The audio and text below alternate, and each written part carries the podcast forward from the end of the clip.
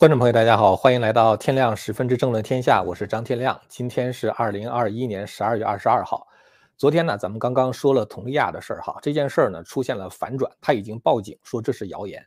这个事儿呢，从一开始我没有百分之百的相信哈，但这个事儿确实有很多蹊跷之处。我倒不是因为当事人出来辟谣才说这事儿是假的哈，否则彭帅也出来辟谣。但是呢，我觉得彭帅说的事儿却是真的。我想借着彭这个佟丽娅和彭帅这个事儿呢，说一说另一个这两天传的很火的消息，那就是李先念的女婿刘亚洲上将被抓。呃，坦率的说呢，我是不太信这个传言的啊。一会儿我再说为什么。这两天还有两个女士呢，也是在网上受到很多的关注，一个呢是宋更一，还有一个是李甜甜。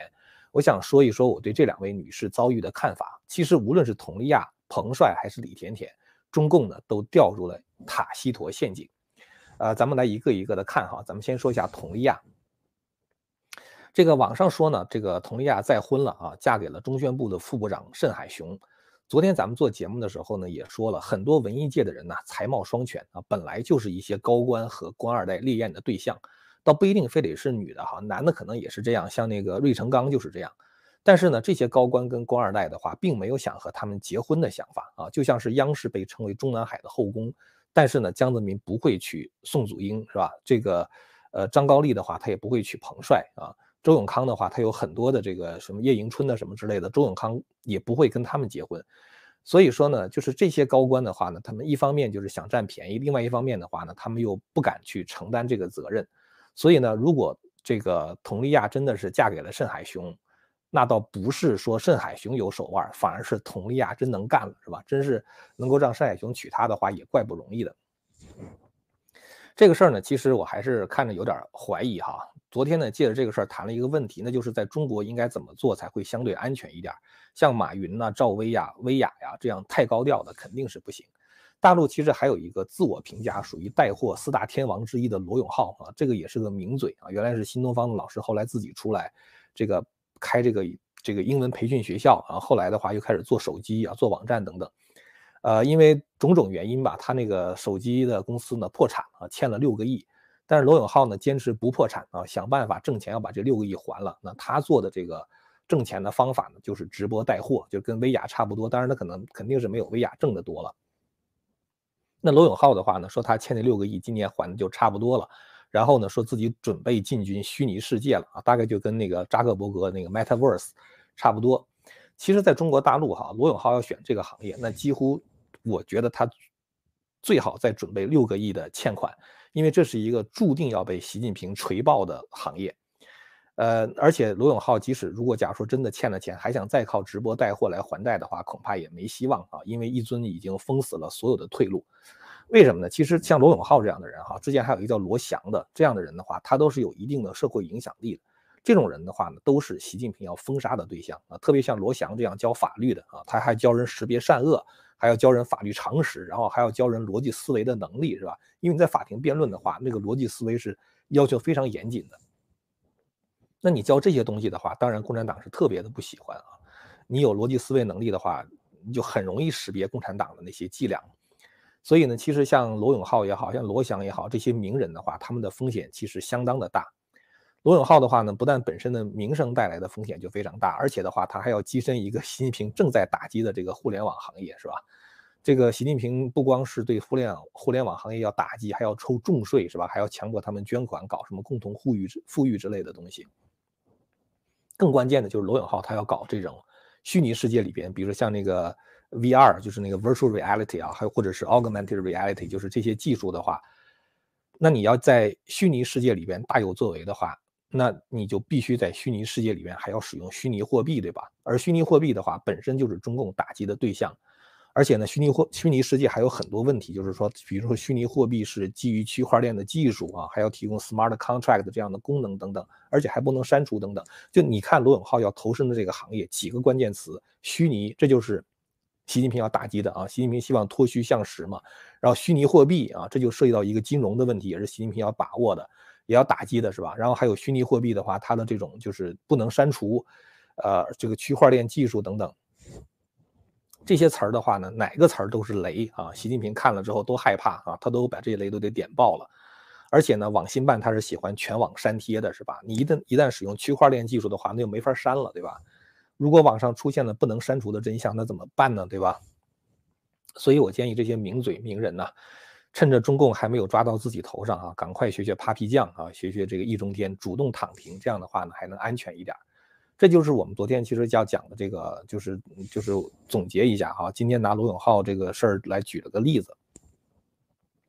下面咱们先说一下这个佟丽娅这个事情哈，就是这个反转。中央社呢有一个报道，中央社大家知道台北的哈中华民国的这个新闻社，它的报道呢说这个中国的社群网站昨天开始盛传这个佟丽娅再婚的这个事情呢，北京海淀公安分局官方微博已经发了一条这个消息哈，说针对近期网络所传谣言，公安机关已经受理了佟丽娅的报案啊，然后说案件正在调查中，网络不是法外之地啊。造谣滋事等违法行为将依法查处。这个事儿啊，之所以很多人相信哈，是因为很多人怀疑，就是以佟丽娅的这种咖位，因为她已经三十八岁了嘛，她也不是一个年轻的这个主持人，而且她也不是一个资深的主持人，竟然能够主持央视的这个春节联欢晚会，那大家就怀疑她到底是什么背景，是吧？一说她老公是盛海雄，哦，大家觉得这回答了所有的疑问，对吧？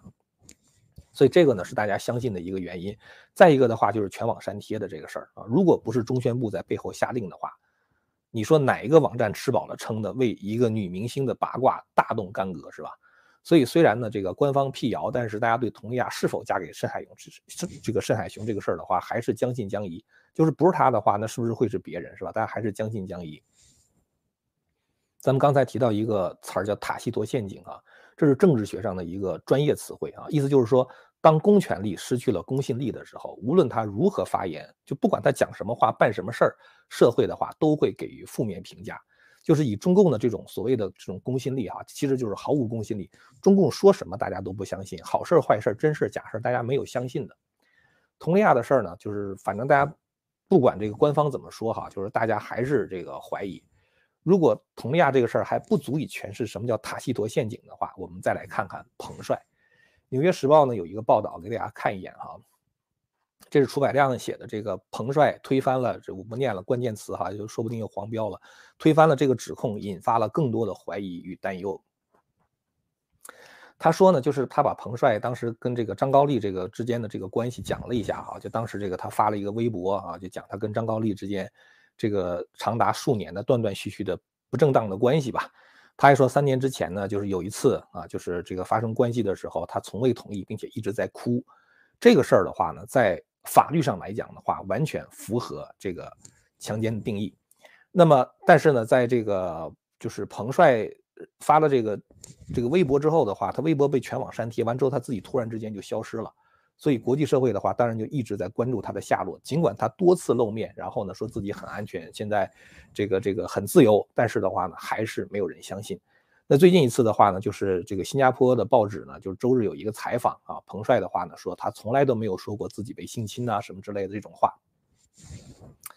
然后的话呢，就是这个他等于是否认了这个，就是实际上是等于回应了外界对他的关注，意思就是我没事儿。但是呢。大家对他讲的这个话还是不相信啊！大家认为他一定是经过了排练，然后特意安排了这样的一个所谓的记者来采访他啊！这就是一次大外大外宣的宣传。我不知道彭帅现在是什么什么心情啊！现在中共之所以不动他，是因为有冬奥会。冬奥会过去以后，当这个潮风头风头过去之后的话，其实他还是有一定的这个危险性的啊！就他的这个处境的话，其实并不安全。那么这个。彭帅所谓的出来自己辟谣的话呢，第一大家不相信，第二的话呢，英国广播公司哈就是 BBC 的记者冯兆英呢在推特上发文指出，说采访彭帅的那个人叫做顾公磊，这个人实在他实际上于二零一七年就已经离开了联合早报的新闻部，所以他根本就不是记者。由一个不是记者的人采访彭帅，说了一些就是说在中共看来非常政治正确的话。而且的话呢，这个记者竟然没有问最最关键的问题，就是你和张高丽之间到底是什么关系？这个才是才是所有人都关心的问题，对吧？首先我们要知道你跟张高丽之间到底是什么关系，第二才是你这个关系发生这样的关系是你自愿的，或者是不是自愿的？但是呢，这个这些非常关键的问题记者都没有问啊，这就完全不符合一个记者的职业素养啊！任何一个记者的话都应该首先回应。所有的读者最关切的问题嘛，是吧？所以这样的人如果不问这种问题的话，他根本就不能算作是一个记者，更可能是一个宣传的工具。所以说呢，这个《纽约时报》这篇报道的话呢，就是讲说，虽然彭帅出来回应的话，但是仍然不能够平息人们心中的怀疑。其实相比佟丽娅和彭帅的话呢，我们更有理由关注宋更一和李甜甜啊，因为他们的处境无论如何都比彭帅要危险。宋更一的话，大家知道，就是最近一段时间，这个有一个叫震旦什么学院是吧？就是他宋更一是那个学校的老师，因为在上课谈到南京大屠杀的时候啊，他就讲了两个观点。第一个观点，他说三十万人遇害这个数字并没有严谨的证据。然后呢，还有一个就是说，他说对日本的话呢，不应该仇恨，而应该反反省战争发生的原因。其他别的话都属于官方可以接受的哈，我也听了，其实也没说啥。结果的话呢，就被一个学生录像举报，然后导致宋更一被开除。网上除了声讨这个举报人哈，就觉得这个人实在是你是一个学生对吧？老师也没说啥，你你这种告密的行为的话，非常让人不耻是吧？那么其实的话呢，网上还有很多人支持宋更一这种严谨的学术态度啊，就是说到底。死了多少人啊？这个事情的话，确实是需要一些学术研究的话来确认的，而不是只是一些宣传。那么同时的话，就说至于说他对于日本的这个态度啊，包括那些日本侵华的这个这个战争的态度，那是属于个人观点问题。个人观点呢，他有自己个人表达的自由哈，我觉得这不是一个什么问题。主要的原因的话，就是中共长期以来进行反日宣传，这宋更一的话肯定踩到雷了啊，因为安倍晋三。前段时间讲嘛，就日本前首相安倍晋晋三他讲，他说如果台湾有事就是日本有事啊，如果日本有事就是日美同盟有事啊，所以他们绝不会坐视中共入侵台湾啊，所以这个其实也是日本朝野共识，只不过是说安倍呢，他因为现在不做日本的这个政府官员了，所以说他敢于把这样的话讲出来，这个事情的话就让中共更加就是反日啊，就是这个时候的话，谁要是说这个恨日本的话，几乎就是政治正确啊，其他别的都可以不算。所以呢，这个中共为了民族主义的需要的话，就长期做这种反日的宣传啊。宋更一正好撞到这个枪口上，就当年赵薇这个军旗装事件也是撞到这个枪口上嘛。但其实中共没有告诉大家的，就是放弃对日本战争赔款要求的恰恰是中共。而且当时这个毛泽东还特别感谢日本人侵华，说如果没有日本侵华，就没有这个西安事变。没有西安事变的话，中共那个时候。在长征之后的话，就很快会会被国民党剿灭了啊！所以当时毛泽东特别感谢日本，说是你们救了共产党啊，所以就放弃了所有对日本战争赔款的要求。所以这都是共产党的的这个，就如果你要恨日本的话，你那你应该顺便把共产党也恨一恨，对吧？其实呢，这个日本虽然就是说没有就是这个给中国官方的赔偿，但是呢，就是日本。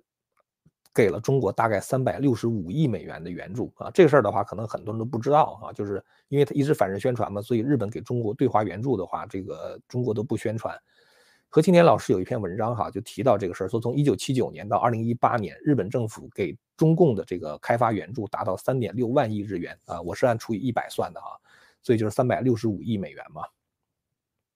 那么当时这个资金的来源的话，主要是日本国民缴纳的税金，所以日本的话等于是在变相赔偿中国了。北京的中日友好医院、首都机场二号航站楼、上海的宝钢和浦东机场、武汉的长江二桥、京泰铁路的电气化改造等等，都是过去的日本援华项目。这事儿其实我大概知道一点啊，我当年在西门子工作的时候，九十年代初期的。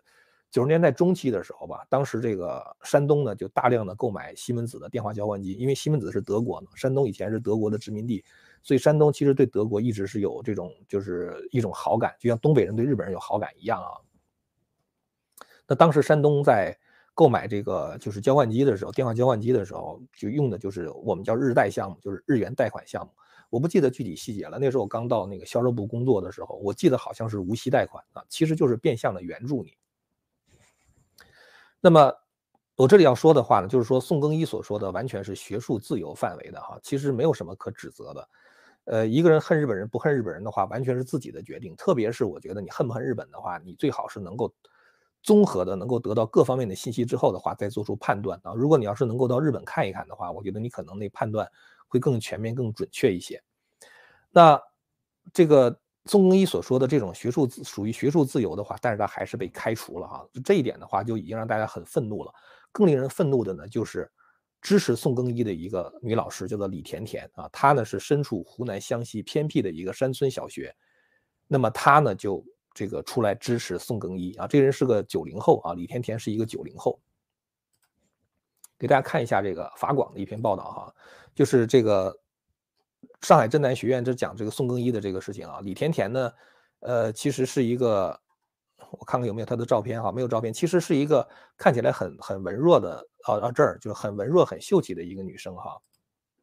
她呢就是也是一个算是网上的名人啊，他就讲就是原来在这个地方农村学校的话，要应付各种各样形式上的检查哈，所以搞的这个就是。呃，连正经的教学工作的话都受到影响啊。他这个事儿的话，他在网上就有一定的名气了。那么他呢，就是这个看到宋更一老师的这个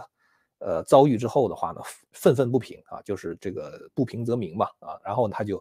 为宋更一老师发声了啊。他说为这群乌合之众的学生感到悲哀。然后呢，他说他不想做沉默的大多数。作为同行，认为他的讲课没有丝毫问题，有问题的是他的学生，开除他的学校，官方的报道。以及沉默的知识分子，结果李天天发了这个言论之后的话呢，旋即就遭到了当局的威胁。他给有人发一条消息，这个消息我在微在那个推特上也看到了哈，说昨天被永顺县教育局和公安部和公安局登门威胁，现在又被教育局和医院的人登门威胁，以精神有问题为由，要求我住院打针治疗，否则将开除和抓捕。我拒绝去，他们说明早就开除我啊！我说即使开除我也不去，他们说那就要公安局的人。逮捕我啊！我已经被逼得走投无路，向社会求助。她这个时候已经怀孕四个月了哈，被送到精神病院去，还要注射那种那个药物。她说：“如果我死了，那就是一尸两命吧。”所以，一个怀孕的女教师，因为在网上发表言论的话，被公安局上门抓捕，然后送到精神病院，而且是怀孕的之身呢，人家要给她打针。所以这个事情的话，就引起了全网的愤怒啊！愤怒到什么程度呢？愤怒到连胡锡进都看不下去了。你想胡锡进他从来都是一个拍官方马屁的人是吧？但是胡锡进的话呢，竟然发了一条消息说，现在李甜甜所在的永顺县没有发生，老胡建议他们早点出来说明情况。实际上就是这个事儿太惹众怒了嘛，是吧？就是这个连胡锡进都觉得，其实胡锡进这个人哈，虽然很就大家知道他是个大五毛哈，但是他也知道，如果共产党保不住的话，他的这个荣华富贵也没了。所以他要想保共产党的话，他也不想把共产党就搞得就是这么。就是声名狼藉，然后最后就是这个这个千夫所指啊，最后的话，这个共产党完蛋了，他也完蛋了。所以在有的时候的话呢，他有的时候也说几句话啊，目的是为了维护共产党，但是他也知道，就是李甜甜这个事儿影响实在是太坏了，所以他当然他可能是出于保党的考虑啊，所以他就说，他说这个建议这个永顺县早点出来说话。所以从李甜甜这个事儿的话呢，你基本上可以看到，这又是一个塔西佗陷阱的案例。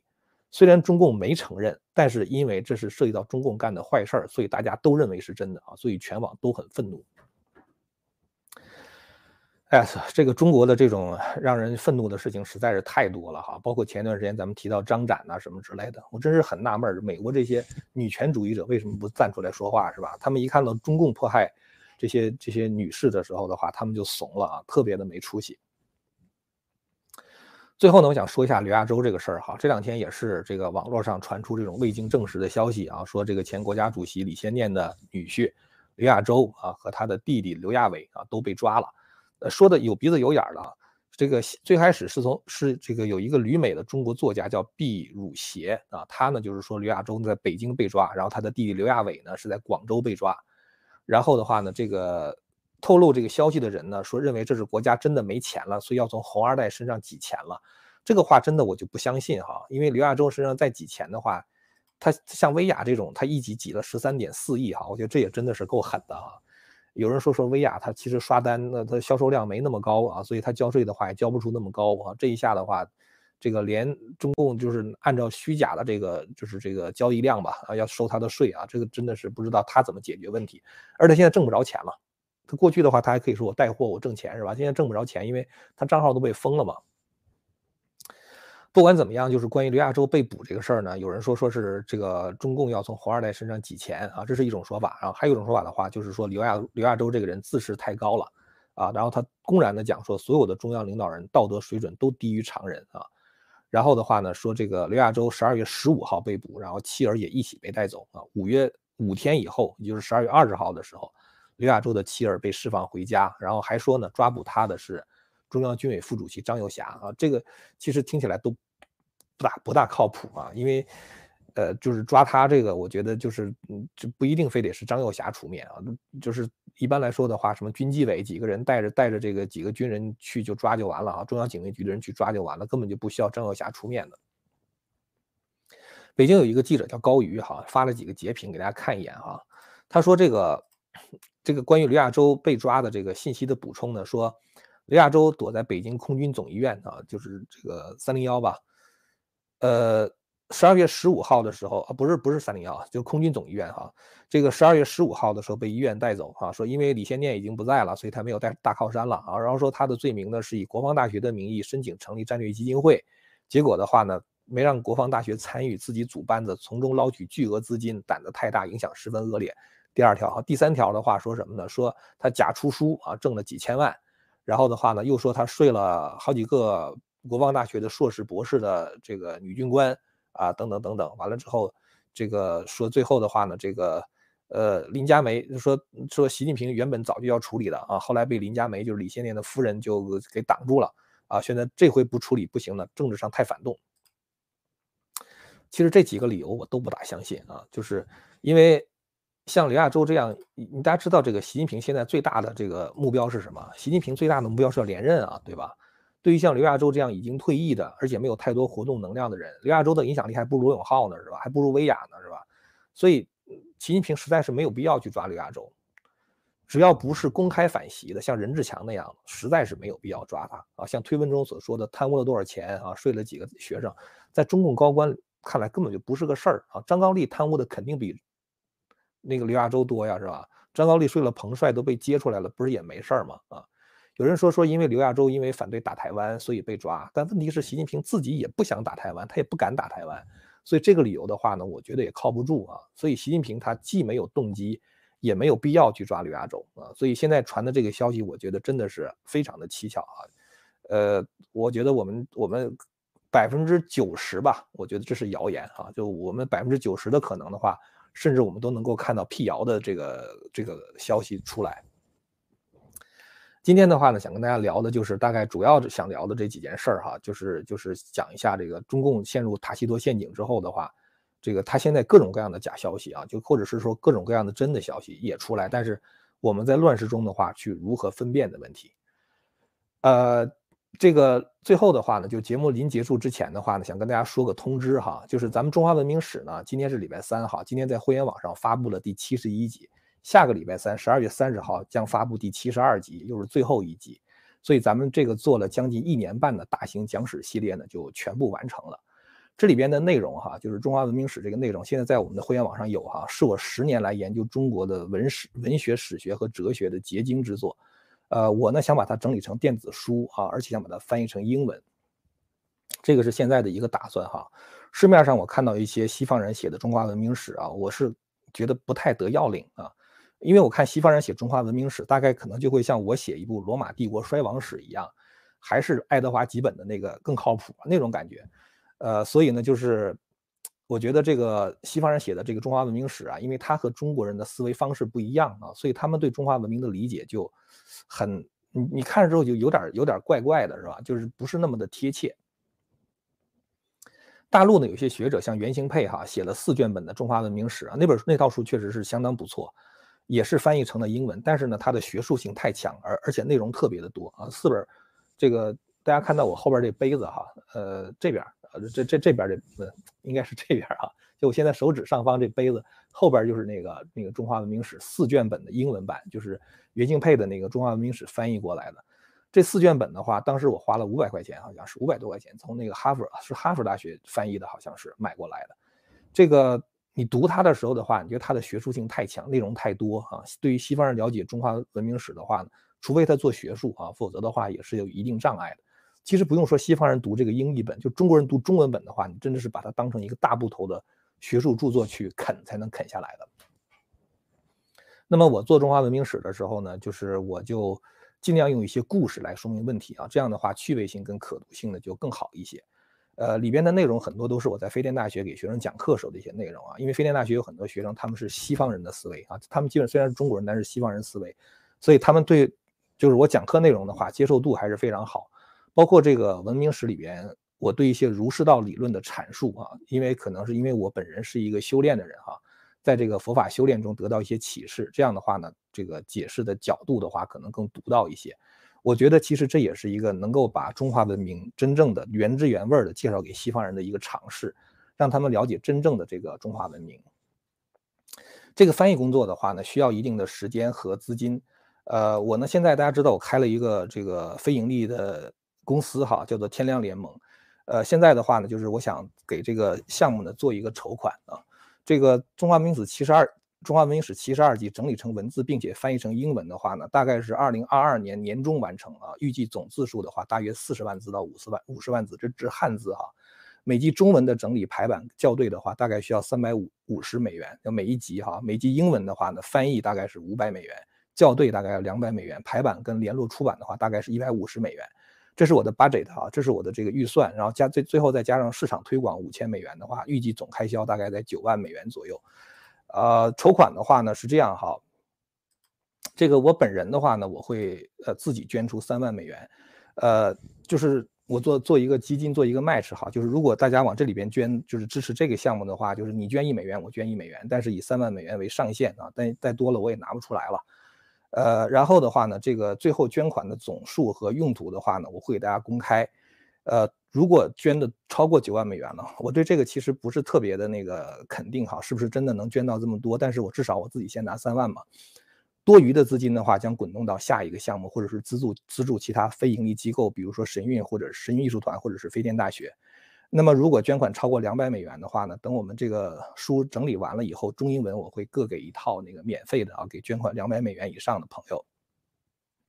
最后的话呢，就是鉴于法轮功学员在中国遭到严重迫害，我们不接受任何中国大陆和香港的法轮功学员捐款。如果您是以打工为生的海外法轮功学员，我们也谢绝您的捐款啊。这个基本上来说，就是我每次筹款的一个一个原则了。